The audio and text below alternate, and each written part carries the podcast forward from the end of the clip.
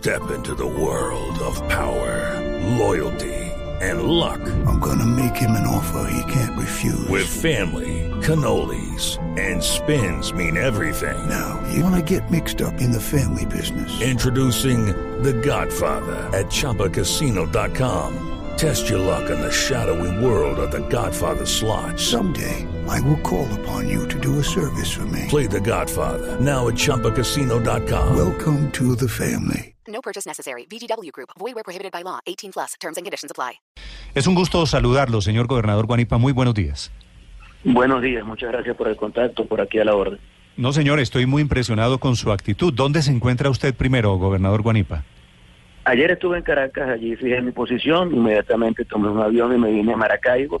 Estoy en mi ciudad, en Maracaibo, en la capital del estado Zulia. En Maracaibo, muy cerquita a Colombia. Gobernador, Sí, cómo no. de los cinco, cuatro se posesionaron, usted fue el único que no. ¿Por qué? Porque yo pienso que lo que está viviendo el país es sumamente grave, porque estamos ante la evidente actitud de un gobierno de convertirse en dictadura y porque cuando un país está pasando por ese momento tan difícil, el liderazgo tiene que ser serio, tiene que ser coherente, tiene que hacer lo que le dicte su conciencia y yo estoy convencido de que estoy haciendo lo adecuado. Si tú me preguntas a mí, eh, yo he pasado por un proceso político de mucho tiempo, he luchado muchísimo en mi estado Zulia, eh, me sometí a un proceso de primarias para ser candidato a la gobernación, le gané a gente que tenía mucho tiempo conduciendo el estado Zulia, que son amigos nuestros de la Unidad Democrática, pero que nos costó muchísimo ganar eso, después ganamos la gobernación a pesar del abuso de poder de este gobierno y lo lógico para mí sería tranquilamente ir, juramentarme y asumir el cargo. Eso es lo adecuado en cualquier país democrático, pero la situación de riesgo inminente que está viviendo este país en cuanto al tema democrático, de libertad, de justicia, me obliga a no someterme a una constituyente, porque eso sería abrir una brecha para que esa constituyente después acabe con los estados, dicte una constitución nacional sometida a una realidad comunista que no voy a aceptar nunca en mi vida y entonces yo dije, bueno, si yo voy a ser constituyente, estoy avalando eso, yo no puedo hacer eso. Yo me comprometí con el pueblo de Zulia a luchar para rescatar este país.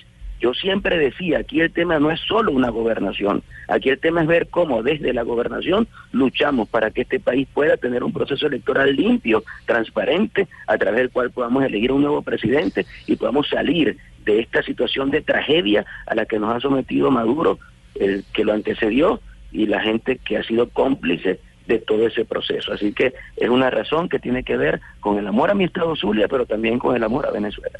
Gobernador Guanipa, esta decisión de los cuatro gobernadores de Acción Democrática que formaban parte de la Mesa de Unidad Democrática, no sé si todavía formen parte o vayan a salir de ella, implica o lleva de fondo que debe reconfigurarse la oposición en Venezuela. Esto indica que había unos sectores que en medio de la situación o por temor o por eh, negociaciones con el gobierno estaban en algo distinto a lo que estaba planteando la Mesa de Unidad Democrática, que era una oposición activa y un no reconocimiento de la Asamblea Constituyente legítima. Sí, mira, el tema del desconocimiento de la constituyente ha sido un tema asumido por la Unidad Democrática desde el mismo momento en que fue convocada ilegítimamente por Maduro, porque no tiene cualidad Maduro para convocar a ninguna constituyente. El único que puede convocar a una constituyente es el pueblo de Venezuela. En eso hemos estado claros todos los líderes opositores y por eso se tomó la decisión de desconocer la constituyente. Pero además de eso, la misma Unidad Democrática decidió que los gobernadores no íbamos a prestar juramento ante esa Asamblea Nacional Constituyente porque lo que buscaba esa constituyente era tratar de ser reconocida para ir ante el mundo a decir que ya la oposición los había reconocido, etcétera, etcétera. En este momento, obviamente, hay que hacer una revisión de todas las posturas que han habido en todo este proceso y hay que hacer una revisión de cómo reorganizar la unidad democrática en función de tener una consistencia no solamente de principios, sino de valores y de acción para luchar por rescatar a Venezuela. Venezuela se está perdiendo en la dictadura y nosotros tenemos la obligación de hacer todo lo que sea necesario para que este país pueda reencontrarse con la democracia, con la libertad y con la justicia. Así que hay que hacer una revisión indudablemente.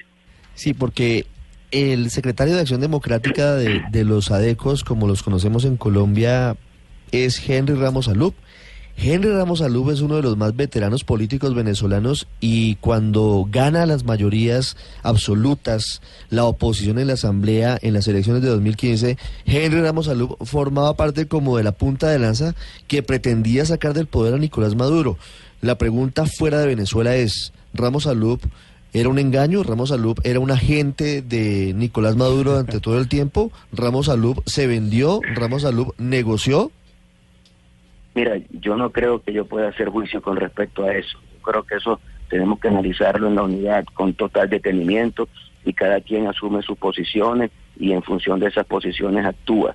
Eh, algunos dicen que hay una actuación independiente de los gobernadores, otros dicen que es una actuación eh, institucional del partido. Yo creo que esas son cosas que tenemos que discutir en el seno de la unidad democrática y bueno, en función de eso, sincerar las cosas y recomponernos para echar adelante. No es nada fácil lo que estamos viviendo, es realmente una situación compleja de un grupo de personas que por encima de la voluntad del pueblo quieren instituirse como una dictadura y nosotros tenemos que lograr superar cualquier escollo para poder echar hacia adelante y poder ser una fuerza que pueda competir electoralmente, primero rescatando la institución del voto, porque lo que hizo este gobierno, que es lo mismo que el PSV, que es lo mismo que el Consejo Nacional Electoral, que es lo mismo que la Fuerza Armada, que es lo mismo que las instituciones, es decir, todo eso es el mismo entramado, ese entramado implosionó el voto. Pero, el día gobernador, domingo. yo entiendo, yo entiendo que usted no puede hablar mal de Ramos Alup, pero, pero, pero le deja el sinsabor de que los cuatro gobernadores que se posesionaron son de Ramos Alup. Sí, eso es una verdad. Es decir, son todos integrantes de Acción Democrática. Pero yo creo que ellos deben responder por sus propios actos. O sea, yo no soy el juez que va a decir si la actuación de uno es la adecuada o no. Yo sencillamente hice lo que me dicta mi conciencia y lo que sentía que era lo correcto, sabiendo el costo que eso puede implicar, porque ya comienza la persecución del gobierno en contra de nosotros y ya comienza la decisión de no juramentarnos ante el Consejo Legislativo del Estado, ya hablan de inhabilitación, ya hablan de cárcel. Yo sabía que todo eso Sí, gobernador. Sin embargo, lo que mucha gente se pregunta es por qué se presentaron ustedes en primer lugar a estas elecciones si se sabía de antemano que los resultados se iban a manipular. ¿Para qué dan semejante papayazo, como decimos en Colombia? Gobernador.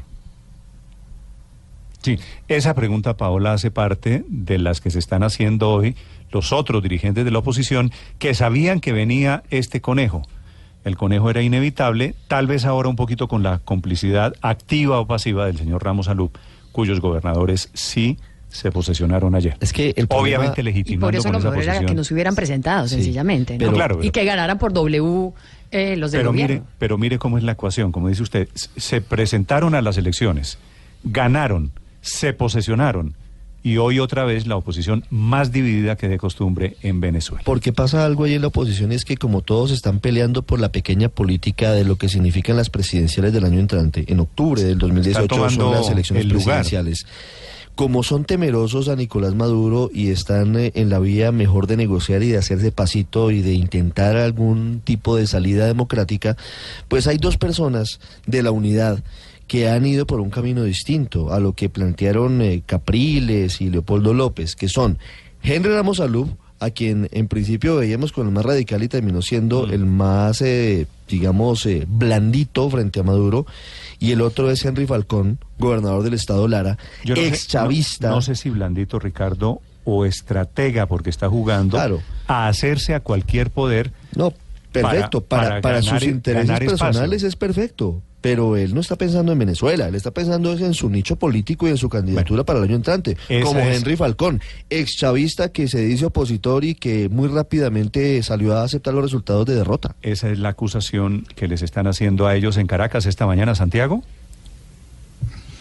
Sí, Néstor, no, bueno, eh, en oposición acomodado, le dicen a General Ramos Ayub, y lo que se dice que está pensando en la candidatura a presidencial del próximo año, porque eso es lo que viene ahora. Elecciones de alcaldes en cualquier momento pueden ser convocadas e inmediatamente las elecciones presidenciales para eh, diciembre de 2018, y ya se dice que esos dos candidatos que pelearán por la oposición serán Henry Falcón y General Ramos Ayub, porque Enrique Capriles está inhabilitado, Leopoldo López está preso, y no hay más líderes visibles en la oposición que quisieran competir con eh, Nicolás Maduro, y además el propio Ramos Ayub lo ha dicho, que político que eh, aspira, que político que respira, aspira, y él siempre no ha negado su posibilidad de ir a la presidencia, y esta jugada puede ser eh, lo que viene a continuación, e inclusive se dice que Ramos Ayub podría expulsar a estos cuatro gobernadores del propio Partido de Acción Democrática para él tratar de limpiar su imagen y todo sea parte de una misma jugada que, como te decía, pues para que él sea el candidato presidencial el próximo año por parte de la oposición o una parte de la oposición, porque la mesa de unidad podría expulsar a Acción Democrática de esta alianza de partidos. Sí. Paola, he recuperado la comunicación con el gobernador Guanipa. Le estaba formulando usted la última pregunta. Sí, gobernador Guanipa, lo que nos preguntamos muchos es por qué ustedes se presentaron a estas elecciones cuando se sabía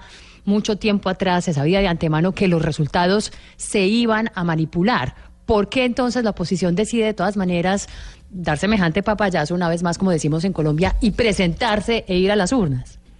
Pero es que parte de un criterio no cierto, para decírtelo con toda decencia, ¿no? Eh, nosotros participamos en un proceso electoral en diciembre del año 2015, donde hubo un proceso de ventajismo abusivo del gobierno y a pesar de eso ganamos las dos terceras partes de la Asamblea Nacional. Y mucha gente nos decía, pero ¿cómo van a participar en eso? Ustedes van a conectar con ese gobierno. Bueno, porque nosotros queremos pelear, nosotros queremos salvar a esta patria, nosotros queremos hacerlo a través del voto, no tenemos otro mecanismo. Yo no tengo armas, ni tengo vocación de violencia, ni nada de eso. Yo creo que la única herramienta de los hombres libres es el voto y por eso nosotros decidimos participar en esas elecciones de 2015 y en contra de muchos pronósticos ganamos la Asamblea Nacional, es más, ganamos más de las dos terceras partes de la Asamblea Nacional. Mm. Y sabemos que el gobierno después ha actuado como ustedes lo saben para impedir el revocatorio, para impedir el funcionamiento de la Asamblea, para impedir las elecciones regionales que debieron hacerse en diciembre del año pasado. Mm. Y a pesar de eso, dimos la pelea y ellos evidentemente utilizaron todos los todas las artimañas que se pueden utilizar desde el poder cuando no se es demócrata para violar la voluntad del pueblo. Pero a pesar de eso dijimos, vamos a participar. Y fíjate que en el caso de Zulia, participamos y ganamos. Entonces, a mí no me escamotearon el triunfo. ¿Que lo intentaron hacer? Claro que lo intentaron hacer. Por eso te decía, nosotros teníamos una diferencia entre 20 y 40% por encima del candidato Arias Cárdenas, mm. que es el gobernador en ejercicio, el que tiene que entregar la gobernación. Y a pesar de tener una diferencia entre 20 y 40%, nosotros ganamos por cuatro puntos. ¿Y por qué ganamos por cuatro puntos? Porque hubo un proceso de fraude alrededor de toda la elección. Ahora dime tú qué hacemos. Nosotros tenemos que participar para buscar que haya el cambio necesario. Ahora, después del domingo, las cosas sí tienen que ser revisadas en toda su totalidad, porque después del domingo lo que pasó fue que se implosionó con el voto como herramienta. Entonces ahora sí, yo no puedo participar en un proceso si no tengo algunas condiciones mínimas. Nunca voy a tener todas las condiciones que puedo necesitar para participar libremente en un proceso porque recuerda frente a quién estamos. Estamos frente a delincuentes. Maduro es un delincuente. Entonces, frente a esos delincuentes, tenemos que ver cómo hacemos para tener condiciones mínimas, básicas, para poder participar y lograr que se haga respetar la voluntad del pueblo. Así que la situación actual, ¿cuál es? Voto implosionado y tenemos que ver cómo hacemos para rescatar el voto, porque de lo contrario se instaurarán estos como dictadores y no habrá chance absoluto de salir de esta situación. Un gesto de dignidad, pero también una jugada en el ajedrez político de Venezuela esta mañana. Señor gobernador Guanipa, gracias por acompañarnos en Blue Radio. Feliz día. Muchísimas gracias a usted. Un abrazo desde Maracaibo, que es el estado petrolero de Venezuela, en donde se está jugando el futuro de Venezuela. 8.51. Regresamos en segundos con la actualización, con el resumen de las noticias de hoy en Colombia y en el mundo.